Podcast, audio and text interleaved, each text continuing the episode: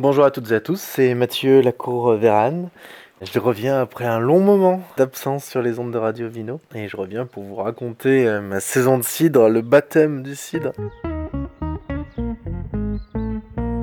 Je prends le temps euh, maintenant seulement parce que l'intensité, euh, vraiment c'est le mot qui a caractérisé la saison, et c'est allé très crescendo. Du coup, moi j'étais à peu près prêt, euh, enfin ou en tout cas je me pensais à peu près prêt à la mi-octobre avant de débuter la saison de ramassage.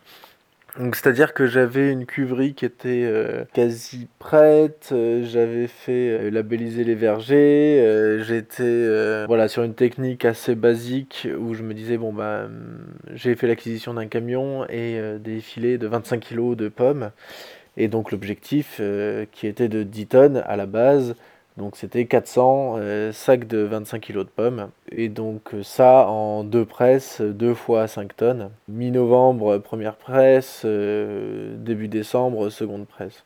Dès le départ, j'ai commencé en parallèle du salariat agricole au sein de la Rainette Verte, donc qui est une cidrerie, euh, enfin qui font aussi surtout euh, beaucoup de jus, mais qui font aussi du cidre. Et, donc je faisais tous les lundis et tous les mardis du salariat, et notamment euh, de la presse à paquet. Presse que j'ai utilisée pour presser mes pommes par la suite. Pour ceux qui connaissent pas, la presse à paquet, c'est on met une clé en bois, donc c'est une sorte de, grille en bois, sur laquelle on dépose un tissu, on met dessus des pommes râpées, on referme le tissu en faisant... une sorte d'enveloppe pour les, pour les pommes. On remet une clé en bois et on, on, fait une sorte de sandwich comme ça en faisant 10 à 12 étages de, de gâteau pour former la motte avec 10 à 12 étages de tissu rempli de, de pommes qui sont broyées. Et donc ensuite ça passe sous un énorme piston qui presse les pommes en extrait le jus. Et donc après, l'objectif, pendant que le piston est en train de presser d'un côté, nous, on est en train de monter la motte ou démonter la motte, c'est-à-dire poser de côté les clés en bois, ouvrir les tissus, retirer la pulpe sèche, et ensuite euh, à nouveau une clé en bois, un tissu avec la pulpe sèche, euh, etc. Voilà, dès le début de la saison, euh, ça a été très physique par ce travail-là et par le ramassage des pommes que j'ai commencé assez tranquillement au début. Je faisais la demi-journée euh, de ramassage plutôt le matin et puis l'après-midi je préparais la cuverie qui était pas tout à fait prête. Et bah je peux vous l'avouer tout de suite, aujourd'hui elle n'est toujours pas tout à fait prête. Il me reste encore une cuve à monter. Mais j'avais pas besoin de toutes mes cuves dès le départ, donc euh, voilà. Mais ça a été très intense parce qu'il a fallu superposer ce ramassage des pommes, la préparation de la cuverie, le salarié agricole.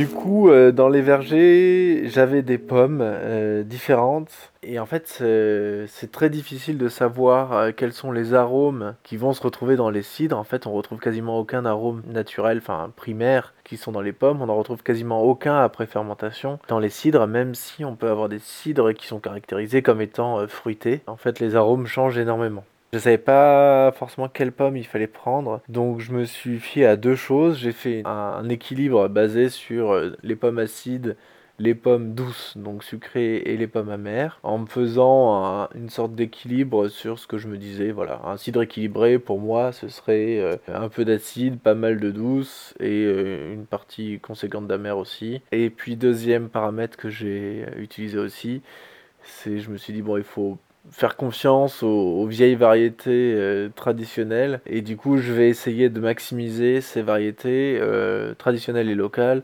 D'une part pour euh, avoir un, cidre caractéristique du terroir dans lequel je suis mais aussi parce que je me suis dit que bah si les anciens pressaient ces pommes là c'est parce que ça devait être bon quand même. Il y en a quand même certaines, comme les tardives de la Sarthe, où je me suis dit bon, qu'il fallait quand même me méfier parce qu'elles sont extrêmement amères et voilà, l'idée était de faire un cidre quand même euh, assez euh, facile à boire, en tout cas pour cette première cuvée.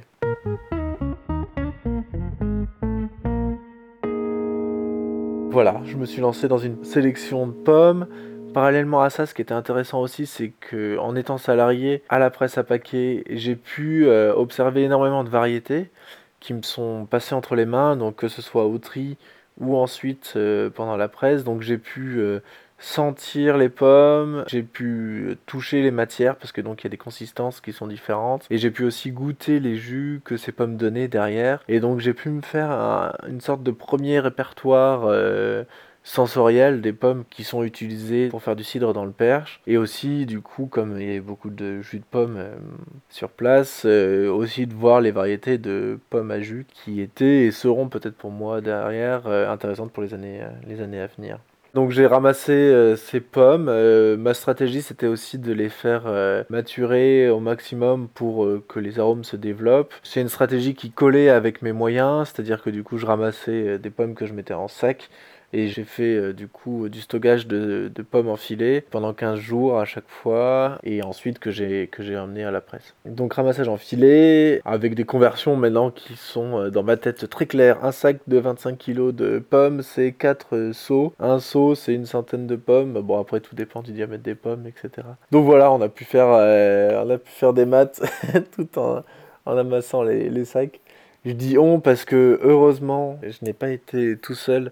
Alors j'ai fait énormément de ramassage euh, seul, mais j'ai eu des coups de main euh, parfois et malgré le confinement. Et ces coups de main m'ont été salutaires, ils m'ont permis de prendre des journées de repos parfois un dimanche par-ci, euh, une après-midi par-là. Et donc ça a été vraiment salutaire. J'en profite pour remercier tous ceux qui sont passés et qui m'ont aidé ici. Et je remercie aussi euh, Anne, ma compagne, qui m'a aidé le soir notamment, parce que donc au début je ramassais que une demi-journée les pommes, et puis l'après-midi je fais préparer la cuverie. Et puis en fait il a fallu accélérer très très rapidement le rythme. Donc je ramassais toute la journée et le soir jusqu'à 22h. Euh, j'étais à finir les, les cuves parce que il y a beaucoup de choses qui sont impossibles à faire seul. Ne serait-ce que euh, mettre les joints, euh, serrer les, les vannes. Bah, il faut qu'il y en ait un qui soit dans la cuve et l'autre qui soit à l'extérieur. Bah voilà, quelque chose que je peux pas faire tout seul. Donc voilà, merci à tout le monde, à tous ceux qui m'ont qui m'ont aidé dans ces passages-là. Donc euh, si vous vous souvenez bien du calcul de tout à l'heure, 400 sacs, 10 tonnes de pommes, à peu près. En, en réalité, il y en a eu un tout petit peu moins avec des rendements qui ont été à plus de 50%. Donc voilà, globalement, je suis reparti de deux presses que j'ai faites successivement avec 5000 litres qui sont arrivés en cuve.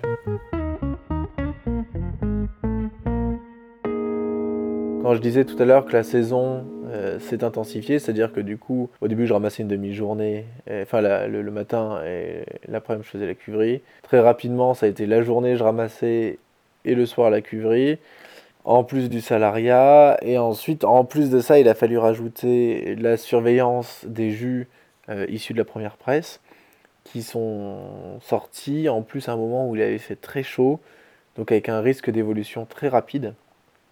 Donc là, il a fallu faire un, choix stratégique euh, rapide, c'est euh, celui de faire refroidir mes jus. Donc là, les, les, jus de la première presse sont sortis à 15 degrés ce qui est beaucoup trop, donc c'était un risque euh, fort que les jus euh, partent en cacahuète. Euh, derrière, faire des fermentations qui partent trop vite, pas maîtrisables, la perte de beaucoup d'arômes. Et puis en plus, il fallait gérer le ramassage des autres pommes en parallèle, et donc c'était ne, pas passer des journées à faire des soutirages.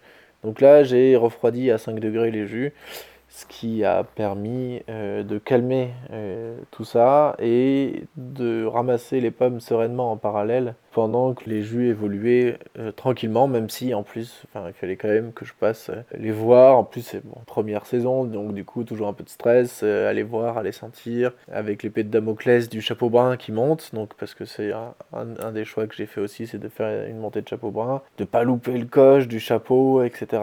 Donc je guettais, je guettais, je guettais des chapeaux qui sont jamais venus, voilà, cette année. Alors je me suis un peu remis en question et, finalement il s'avère que ça a été quelque chose d'un peu généralisé dans le Perche, mais pas seulement en Normandie. Donc voilà, donc ça fait énormément de données qu'il a fallu euh, encaisser tout en étant euh, complètement rincé tous les soirs. je faisais euh, je tombais dans mon lit, je me réveillais, j'avais l'impression de ne pas avoir dormi, et puis je faisais une petite sieste le midi mais c'était loin d'être suffisant. Donc on, je suis arrivé à la seconde presse complètement lessivé. Euh, il a fallu faire euh, à ce moment-là pas mal de soutirages, etc. Donc on est très vite arrivé à Noël où j'ai pu me poser. Avant de, suivre les juillet en janvier. Et puis maintenant, il fait enfin un peu froid. Donc j'en profite pour mettre à plat euh, toute la paperasse réglementaire de certification bio, des douanes, etc. Et puis j'envisage la suite, c'est-à-dire euh, des nouvelles visites de verger avec euh, des nouvelles parcelles. Tout en, voilà, le mois de janvier, de février, c'est aussi la taille des vergers. Donc je taille mes vergers en parallèle et je prépare la suite, c'est-à-dire la mise en bouteille.